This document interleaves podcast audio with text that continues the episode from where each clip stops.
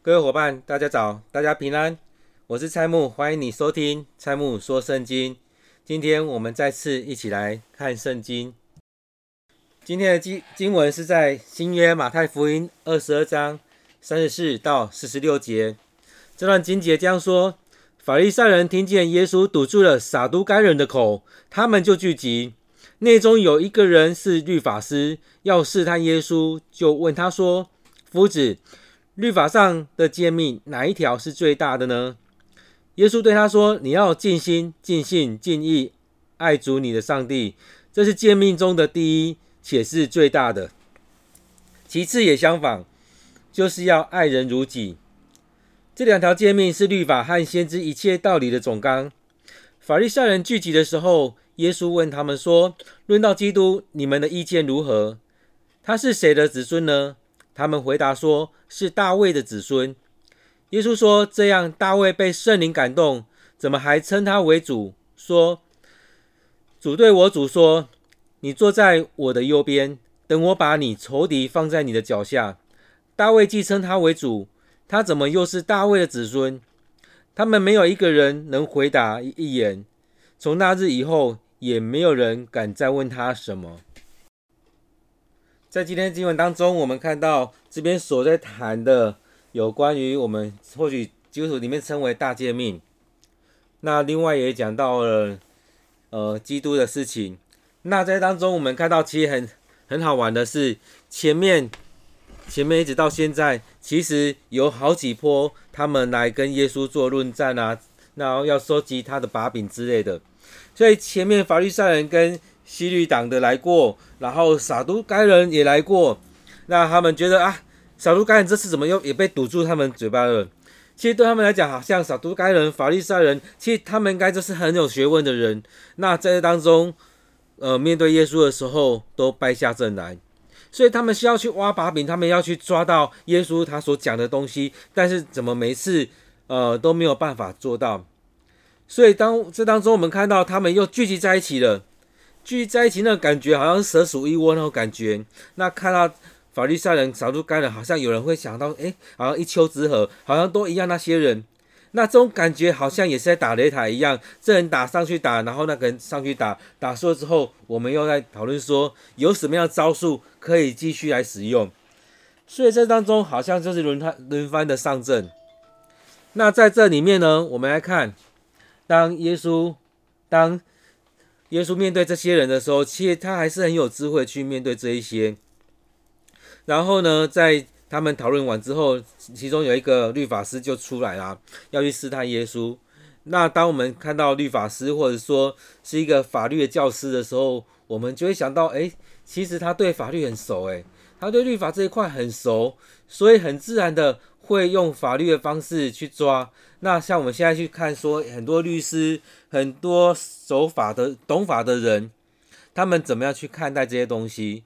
那其实，在讲法的时候，其实有很多，如果我们现在讲法，其实有很多陷阱在当中。所以这个人在问的时候，我相信他也是在挖了一个陷阱。他说：“律法上的诫命哪一条是最大的？到底哪一条是最大的？”所以当你抓哪一条的时候，其实很也很容易又陷入在那当中。所以当我们在看问题的时候，很多时候我们都会发现，好像当他们在问问题，或我们面对一些问题的时候，都很容易掉到问题的陷阱里面。所以。在那个那时代的人或现在的人都一样，我们面对问题都一样，有一个问状况就是我们直接跳到那问题当中。那当你跳到那问题当中，就陷入在陷入在那个问题里面，那陷阱里面。而在那时候的人，或者说我们现在的人，也陷入在一个当一个状况里面，就是我们要守上帝的命令为主，还是以人的命令为主？所以在这当中，他就问他哪一个命令是最最重要的。而这当中，我们看到，若是用十诫来看的话，上帝透过摩西所颁下的十诫，其实有一些也是人跟上帝、人跟人之间的一些问题。所以，到底是哪一个重要，哪一个相对的不重要，还是相对第二个重要、第三个重要？其实我们人也很习惯在当中。去去评判哪个最重要的，然后去守那一个。就像孩子在读书一样，像我们年轻的时候在读书一样，很自然的会去看哪一个考试的分数比较重，然后以那个为主。那那些比较不考试的或次要的科目，好像就放在一旁不理他。那在生活当中，其实那些次要科目相对的，其实相好像比较重要，而不单只是成绩而已。所以大家去问耶稣的时候，也在问拉那个陷阱出来，到底哪一个是最重要的？哪一个才是最重要的？但耶稣在当中，他的回答并不就并不是如此的。所以当这当中，我们爱上帝跟爱邻舍这这两个当中，爱人跟爱爱上帝当中，哪一个怎么样去取得平衡？其实不容易。那耶稣这时候 却来来这样回答他们。他说：“你要尽心、尽性、尽意爱主你的上帝，这诫命中的第一，而且是最大的。”我想这样回答很棒。你要尽心、尽性、尽意，甚至有的地方有讲到尽力爱主你的上帝。爱你的上帝，你要用你的全人、全心、全意来爱上帝，在各个层面、各个角度来爱上帝。所以，并不单不不只是教会跟你说啊，你怎样怎么爱才是爱上帝，并不单单只是说你有奉献钱才是爱上帝，并不单只是说你呃有参与服饰、有来参与礼礼拜才是爱上帝。所以，当你爱上帝的时候，你会从各个面向、各个角度、各个层面来爱上帝。当然，你也不要应该不会去偏颇哪一个。所以，你不该不该只是说，因为你爱上帝，所以我只选择好像来礼拜是最重要的。所以，要尽心、尽意、尽性来爱上帝，也要尽力的爱上帝。那接下来还有说。第二个也差不多啦，就是要爱人如己，要爱你的邻舍如同自己。你要爱你的邻人，就像爱你的自己一样，就像你要爱这些。所以你不单只爱上帝，你要爱别人如同自己。那这两个也是相似的，所以你要爱上帝，也要爱人。这也是我们常把这东西放在十字架上的说说法。说那十字架指的就是我们人跟人跟上帝的关系，我们要爱上帝。然后呢，横的说我们是人跟人的关系，我们要爱我们邻舍。所以那十字架的过程当中，有人跟上面跟上帝的关系，又人横的方方面人跟人的关系，我们要尽心、尽性、尽意、尽力爱主你的上帝。第二个也相似，也就是你要爱你的邻舍，你要爱你的邻居，如同自己；你要爱人如同自己。所以这很重要的一点。所以当他们要去抓他的把柄，挖了洞给他的时候，耶稣这时候有跳下去，但是并不是跳到陷阱里面去，而是好好的回答他们，回到律法里面来回答他们。所以他的回答其实也是回复前面，他是用圣经，用这信仰。用犹太人信仰又回回来回答他们，所以他不是讲新的。很多时候耶稣都不是讲新的，而是他是在回复，他是在回复，他不是要废掉由摩西的律法，而是在成全摩西的律法，而是来完全摩西的律法。所以在这过程当中，其实很不一样，很不一样。所以在当中也提到说，这两条律法是。这两条诫命是律法和先知一切道理的总纲，所以你要去了解圣经，你要去了解律法，你要去了解先知所说的，你要先回到这当中里面来。所以这是最核心的部分，最核心的部分，你要爱上帝，你要爱人，你要尽心、尽性、尽意、尽力的爱上帝，你要爱你的邻人，要爱你的邻舍，如同自己。所以这两块是很重要的。所以当你没有这两块，你再去讲律法的时候，就会像保罗讲的一样：虽然你有很多的才能，但是你没有爱，没有爱，就很像是那些乐器当当当当，但是弄不出一个好的乐曲来。所以在这里面，我们看到他们聚集很久的时候，他们讨论很久，然后想要扳倒耶稣。但是没有想到耶稣回来的，他讲的其实又回到圣经，其实也就像是耶稣受试探的时候一样，当他领受洗礼，圣灵催促他到旷野四十天之后，撒旦来试探耶稣。他用了三个三个人之常情，很容易妥协的三个层面来。当他面对到三个很大的问题的时候，耶稣也是回到圣经里面来。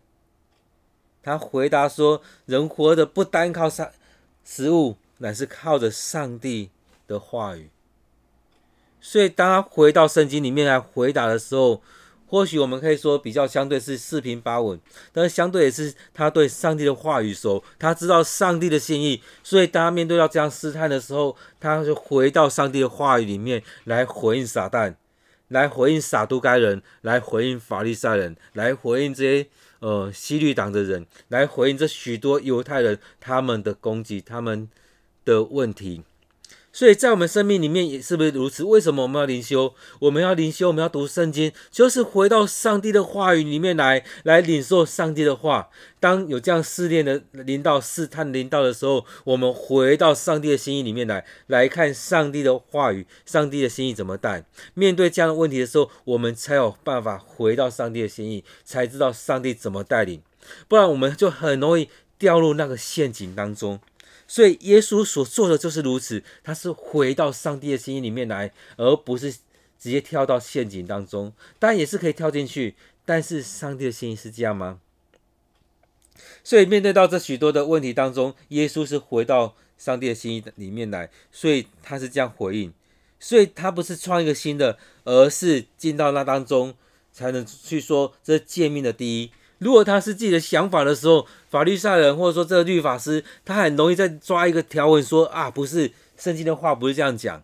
但是耶稣回到上帝的话说，就是如此，用上帝的话里面来谈，就是如此。所以这是最重要的，第二条也一样重要。所以你要全心全情全意爱主你的上帝，这是最重要的。第二条，你要爱你的邻人像爱自己一样，你要爱邻舍如同自己一样。这第二条也跟第一条是一样重要的。所以所有的律，摩西所有的法律说的，所有交代出来的，然后呢，先知的教训，所有这一些都要以这两条诫命做根据，都要以这两条诫命做根据，就是要爱上帝，就是要爱邻舍如同自己。所以从这当中来发出，当我们在看二十二章的时候，会发现其实这过程当中，法利赛人、撒都该人、希律党他们问了很多问题，这些问题可能对他们来讲都是一些很重要的问题，而这些问题也可能会导致一些人他们回来大大的反对，所以在当中，耶稣有时候也会让他们。双方的人有一些争论在当中，在这些过程当中，有可能也会回来，让这个过程里面更加凸显他自己的身份。所以耶稣在这里面进到他们的核心里面去，去跟他们谈。所以耶稣前面用了很多次的比喻，在讲天国的的比喻，在讲天国是什么。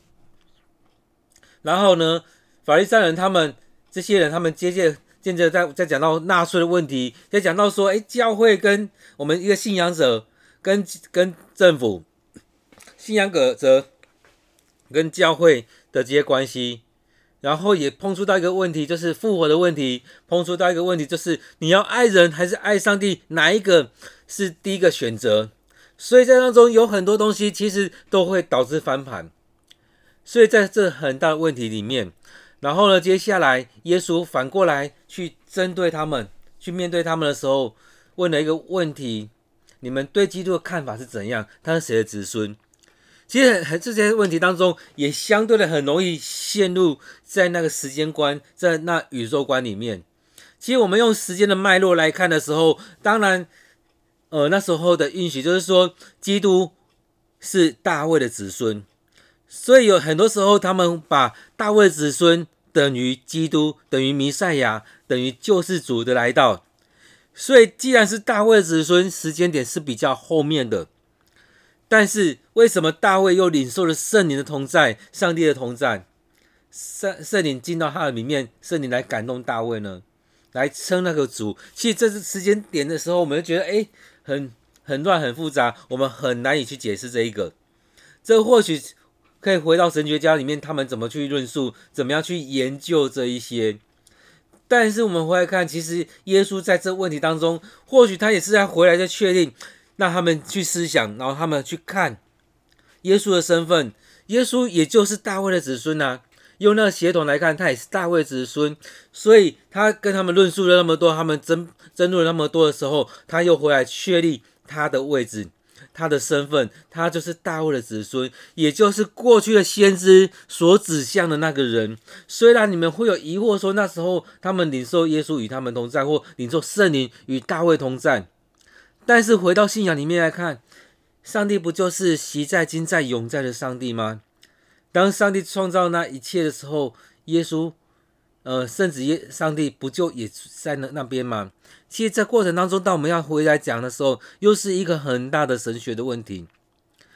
但但是，耶稣最重要的是，他回来面对这一些，回来回到信仰里面，回到这当中，继续来往前来迈进，往前来看。所以，他回来，其实相对的，他也用这样的一些东西来堵住他们的嘴。他们或许又想要继续问。但是当耶稣对他们问这些的时候，跟他们谈论这些的时候，让他们不知怎么回答，他们也没办法再跳下去继续来来找问题。所以当当中的时候，耶稣来回问他们这些问题的时候，接着他们不知道怎么回答。最后四十六节这边有提到说，没有人能够说一句话来回答耶稣的问题。从那天起，没有人敢再向他提出难题了。所以当这当中，我们看到耶稣反过来。将他们一军，反过来问他们这些问题，让他们没有办法回答，让他们没有办法再再回答问题，然后耶稣就能够聚焦回来，再带领这些群众们，教导这些群众们。其实耶稣比较知道，他很清楚知道他的重点是什么，他的重点是要传上帝国的福音，天国的福音。所以对我们来讲，很多时候我们也很容易。掉入那个陷阱里面，一直在争论，一直在争论。但更重要的是，要回来再传福音，再讲福音，去带领更多的人。很多时候，我们很容易陷入在那个神学的论论述当中。但是回来再看，我们更重要的使命是什么？这几年有很多议题在谈，很容易我们一直陷入在那个议题里面。但是我们有没有让这我们的话语？这些圣经的话语进到我们生活当中，当这些议题当中，当一个东西呈现出来，很容易，很容易就掉到里面，然后把人分成两边，就像复活的问题一样。当这当中切进去的时候，很容易就分成两边，一一派一派他们认同有复活，一派他们怎么想都不可能有复活。所以在这里面，我们看到现在议题当中有很多也是如此。当谈到同性恋的问题，就会一切下去，一派的说啊，我支持同性恋、同性婚姻；一派的就觉得我们传统就不是这样啊，怎么可能回到信仰？怎么可能是这样子？就把这样的人切开，很容易这两边就争论起来。那你站在中间的人呢，你就很容易陷在那当中。那这问题呢？回到耶稣，他怎么回答？我相信他也是回到耶稣，一定会回到圣经里面来讲，圣经里面是怎么样，当初教导是怎么样，上帝怎么说这句话。所以很容易，我们都一些创新的东西出来，一直新的东西出来。但耶稣他在讲的是说，我们回到上帝的心意里面，上帝怎么来看这一些？所以。当这些人一直在问问题的时候，耶稣一直回到原本圣经里面教导怎么样来说，这才是最重要的。回到我们原本的信仰里面，回到这原本的信仰，不是说过去的牧师讲了什么，不是说过去的神父讲了什么，不是说过去的那些教父他们讲了什么，这些都很重要。但是更重要是回到原初，上帝透过谁来讲了什么。回到先知，回到摩西，回到耶稣，回到保罗，上帝透过他们来讲述了什么？来让我们众人领受到了什么？我们后面的人有很多人会拿出各种的论述，我们可以拿出各方的神学家来讲，但是他们所根基的该是什么？不管你拿了巴特讲的什么，拿了德国、法国、荷兰、美国、台湾。日本哪一个神学家讲的什么，都不会是最重要的。最重要是回到圣经里面来，上帝讲了什么？上帝透过谁讲了什么？所以很多的大牧师讲的东西，或许好像有那么有道理，但是回来看他有没有根据圣经，还是他是新的解释、新的诠释在当中，新的规范在那里面。当我们一直照着这些人所讲的时候，也很容易落入了在那宗派的问题当中。就像法利赛人，就像法都撒都该人一样，他们所讲的有些是一样的，有很多是不相同的。若是你陷入在那宗派里面的话，你会发现，哎，长老会讲的、金信会讲的、林良堂讲的等等，很多讲的好像有雷同，又好像很多不一样。那在长老会当中，我们长老会当中有很多人又很喜欢去分，你是呃海神的或男神的，是御神的，是哪一个神学院出来的？你是跟着哪一个老师？其实你这样一直分分分分下去，那最后呢？很多人就走迷失了，回来就看这个牧师的背景是从哪一个神学院出来的，他是跟着哪一派的学说很重要，但更重要是他有没有进到圣经里面去谈论圣经，他有没有透过灵修祷告当中去领受这圣经，去看到上帝怎么带领，还是这个牧师他所说的。这个神学这个学者他所说的，只是根据哪一个牧者、哪一本书、哪一个神学家所说的，他可以引经据典，但是圣经的背景呢？他可以引经据典，但是他有没有灵修呢？有很多人很喜欢研究神学、研究佛教学、研究什么学、研究伦理学，但是他们到底有没有回到信仰里面？我很喜欢以前的一个老师他所说的，他说。在我们一年级神学一年级的时候，他是说我我要教你们神学，我要教你们最基本的这个神学。在这过程当中，我有一个预设，是你们有一个基本的信仰的底。在这信仰的基础当中，我在教你们神学，在往上堆叠，而不是我们没有一个信仰的底，然后再一直往上堆叠，那些都是假的，就很像是我们把房子盖在。沙滩上，而不是盖在磐磐石上。因此回来再看，我们在这当中所领受的是，应该是我们先把信仰建造在磐石上，之后再谈神学。当你有谈神学，当然有谈那些的时候，又回来，一定会回来进到信仰里面去。所以很，我们现在新教里面有很多人在研究神学，其实没有回到圣经里面来。那我不知道。旧教的天主教或东正教会不会有这样问题？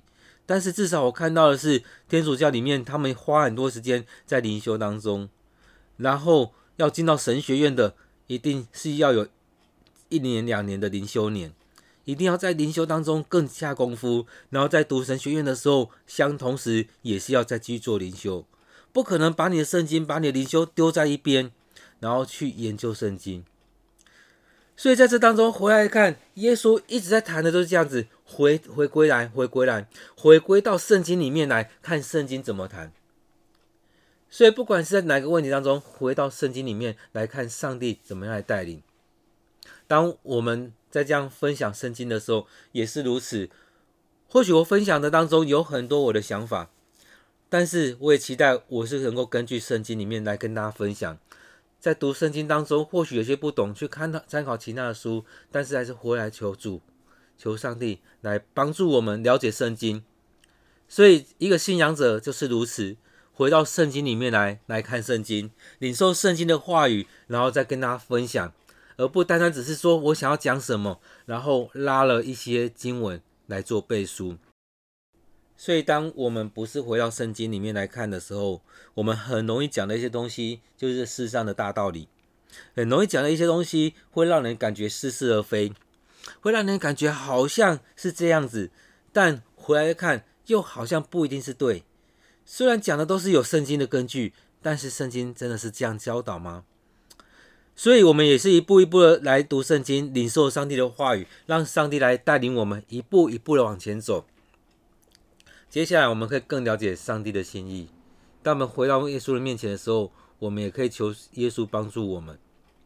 所以有很多人会来挑战我们，但是在这些议题当中，我们都还是要回到圣经。或许上帝开启我们新的眼光，我们用不同的方式来领受圣经，但是也要回到圣经里面来看，上帝是不是这样启示给我们？我们所信的信仰是一个启示的信仰，是从上帝那边所领受的，而不是透过我们每个人的想象去分享出来的。当然，在我们灵修当中，上帝会对我们说话；在我们灵修当中，在我们读圣经当中，上帝要开启来帮助我们。当然也有很多地方我们不是那么能能够去懂得这些东西，就像今天所读的四十一到四十五节当中，其实耶稣所谈的并不是那么容易，我们并不是那么容易懂，但是我们也求上帝帮助我们一步一步的来懂得这些。期盼今天分享的能够让你更加了解圣经，也期盼今天所说的一切能够让你更贴近上帝的心。若你有喜欢今天的，呃，分享的话，你也可以在评论当中给蔡木一些呃回馈。那也，如果你是第一次听，或者说你还没有订阅这节目的话，也邀请你订阅这节目，让每一天的灵修能够帮助你。期望每天上帝的话语、圣经的话语能成为你脚前的灯、路上的光，帮助你每一天所面对到的问题，上帝能够与你同在。愿上帝祝福你。我们一起来祷告。主，我们感谢你帮助我们面对这许多的问题的时候，有你与我们同在。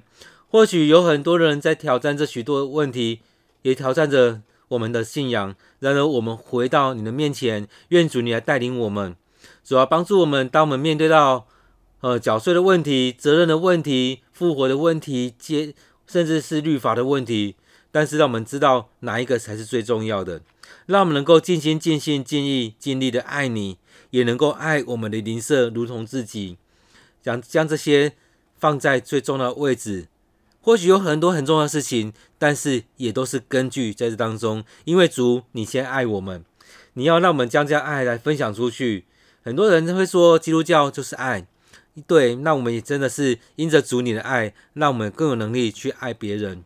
愿主你祝福在我们每一位弟兄姐妹、每一位伙伴当中，祝福着我们，也开启我们的眼睛来领受主你的话语，领受这当中的教导，将你的话语摆在我们心里面，祝福着每一个聆听这节目的人。线上祷告，奉靠主耶稣的名，阿门。愿上帝祝福你。